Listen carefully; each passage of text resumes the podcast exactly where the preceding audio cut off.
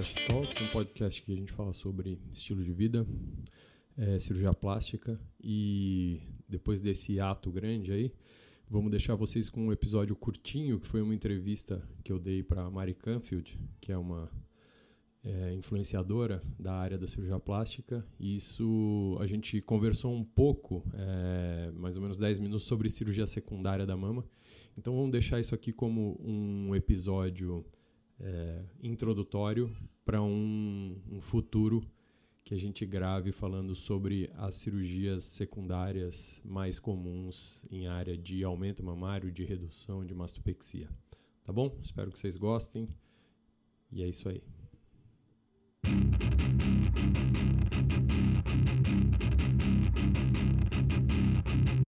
Oi, pessoal, estamos no último dia do congresso e ao meu lado o Dr. Eduardo Montag.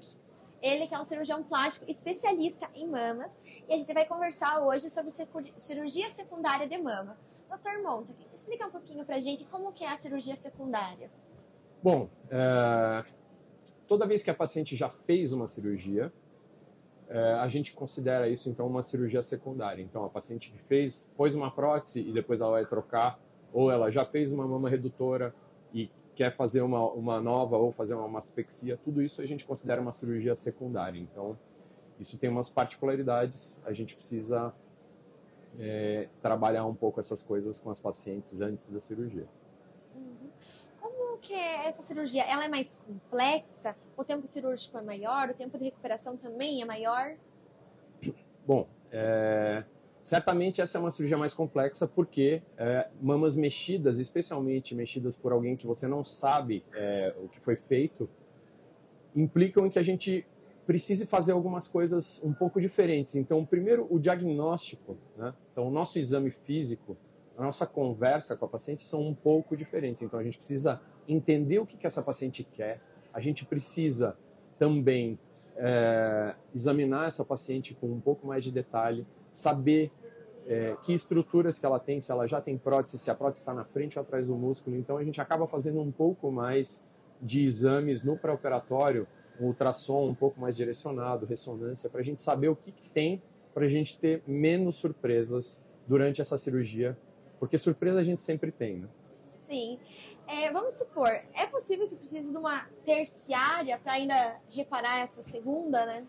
É, a gente está considerando cirurgia secundária toda vez que foi operada, mas muitas pacientes operaram cinco, seis, sete vezes.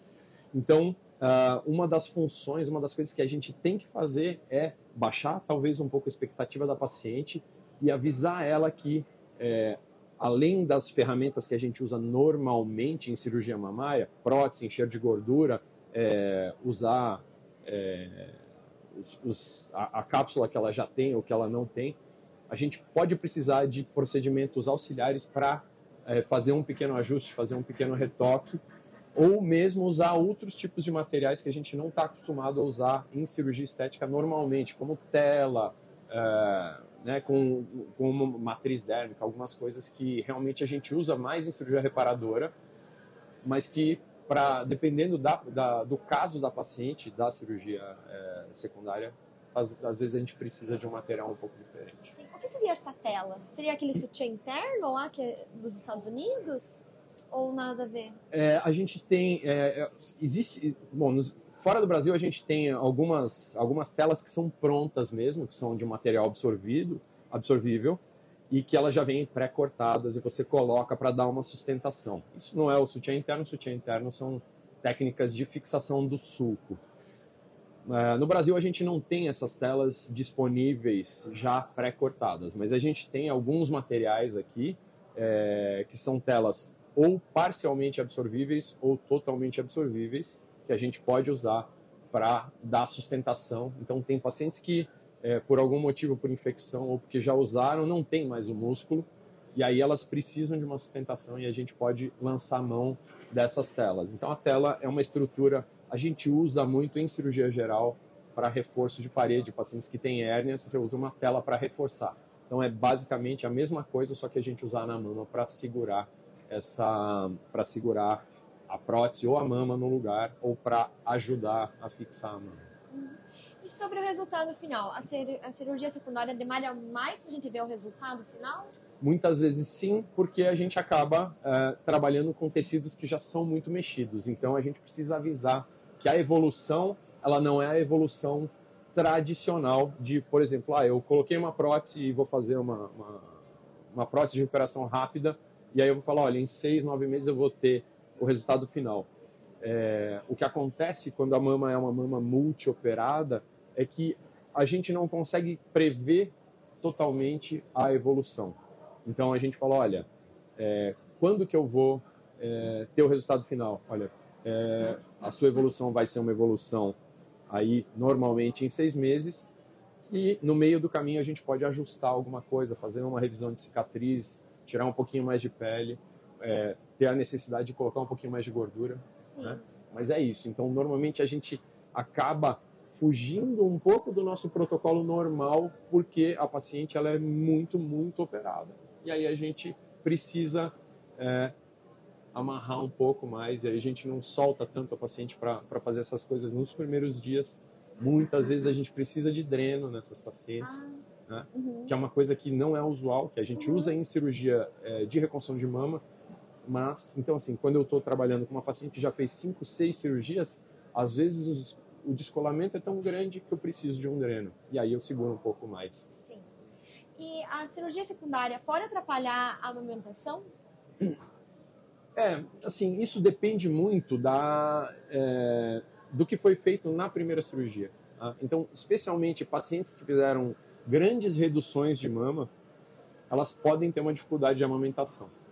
Não é a presença ou não da prótese que vai me causar isso. Uhum. É, é muito mais uma questão do que foi feito. Então, é, as, existem técnicas de mama redutora que não só a gente faz cortes em volta da areola, como às vezes a gente faz é, grandes retiradas atrás da areola, e aí isso você acaba cortando os ductos, e aí essas pacientes podem ter uma dificuldade de amamentação ou impossibilitar a amamentação. Então é importante conversar toda vez que você vai fazer a primeira cirurgia, conversar com o cirurgião plástico para falar, olha, eu vou ser mãe ou eu tenho desejo de amamentar, então a gente precisa adaptar essa técnica. Agora, quando já foi feita uma cirurgia e a gente não sabe o que foi feito, não tem como a gente falar. Né? Não vai ser a minha segunda, ou terceira, ou quarta, ou quinta cirurgia que vai atrapalhar mais ou menos a amamentação. É muito mais o que foi feito na primeira cirurgia.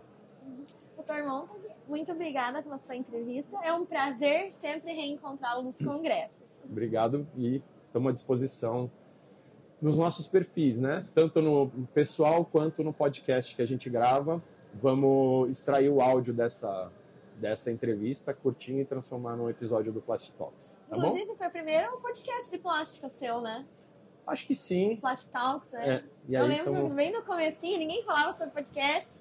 E o Dr. Montag já Montag, Montag. Montag. Bom, nós somos, nós somos descendentes de alemão, a gente pode falar o jeito correto, né? É, sim. Tchau, pessoal. Tchau, tchau.